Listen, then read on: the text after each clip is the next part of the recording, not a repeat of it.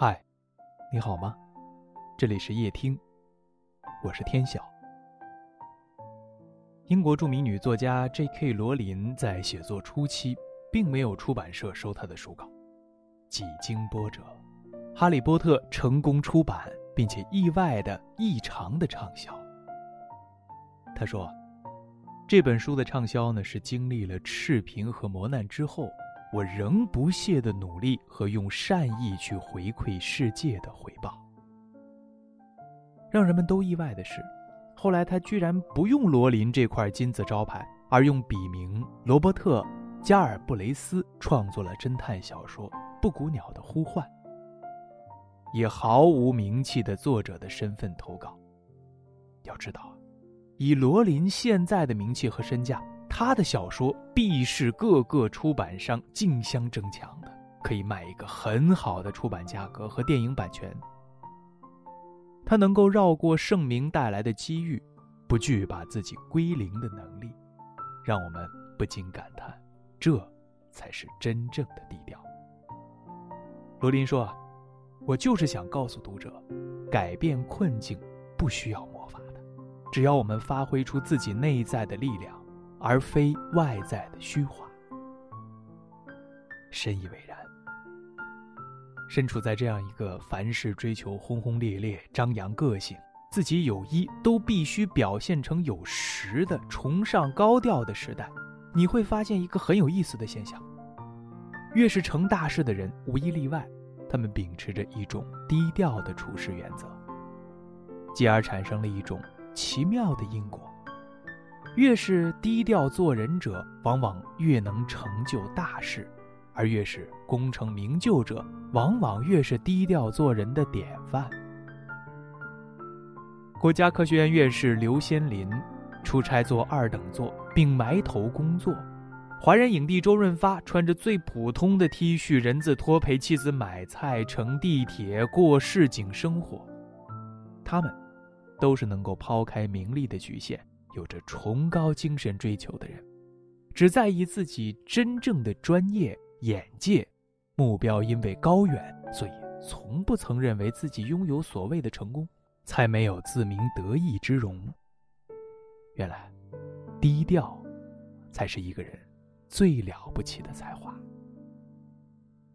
在时机未到的时候，讲究韬光养晦，隐而不发。有克制住自己言行的涵养，唯有这样，才能在机遇来临的某一天、某个瞬间，不鸣则已，一鸣惊人；不飞则已，一飞冲天。就好像马德说的：“低调的人一辈子像喝茶，水是沸的，心是静。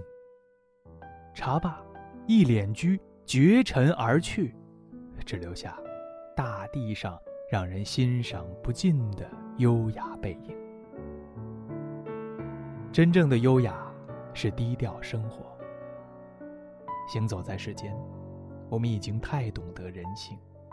当我们展现出比周围人优秀的一面，人们大多数口头赞赏，而实则呢会打压。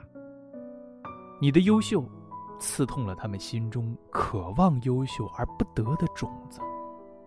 所以，唯有破坏你的优势，才能弥补他们自己心理上的劣势。所谓“木秀于林，风必摧之”，讲的就是这个来由。我认识一个作者，当初决心写作，在朋友圈打卡，把每天的写作内容发在朋友圈。开始呢，大家留言还是鼓励加持，后来啊，大家开始诟病他的文章写的幼稚清淡。甚至还有人留言：“不要再制造文字垃圾了。”一段时间之后，这个朋友不再写了。他给我留言说：“想坚持一个爱好，这么难呢？”我告诉他：“不是坚持难，而是努力的方式不适合他。当我们的水平还不优秀于大多数人的时候，我们需要的是暗自努力。”不然，你持续努力的姿态会刺痛很多正处于舒适区的人。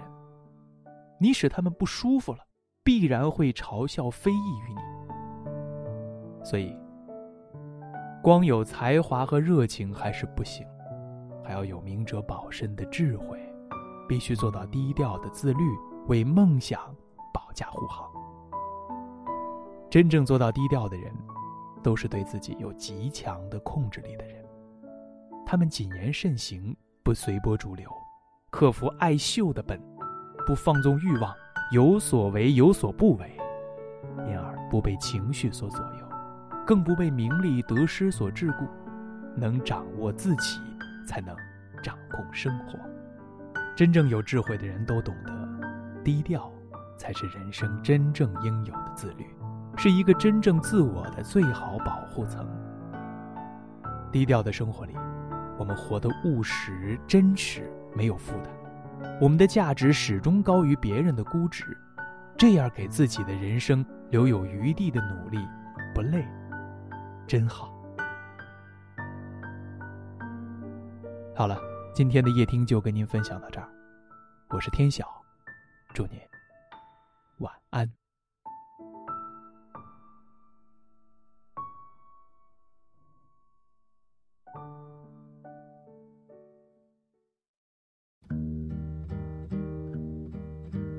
yesterday. All my troubles seem so far away. Now it looks as though they're here to stay.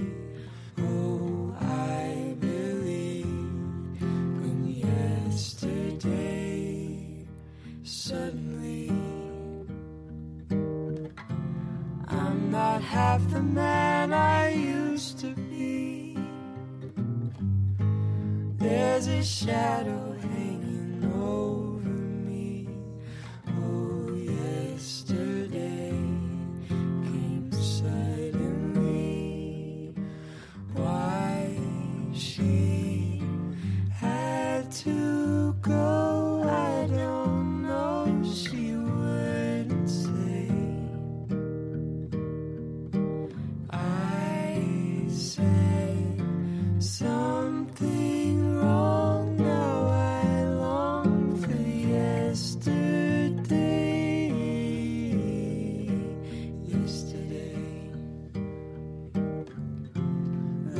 was such an easy game to play. Now I need a place to hide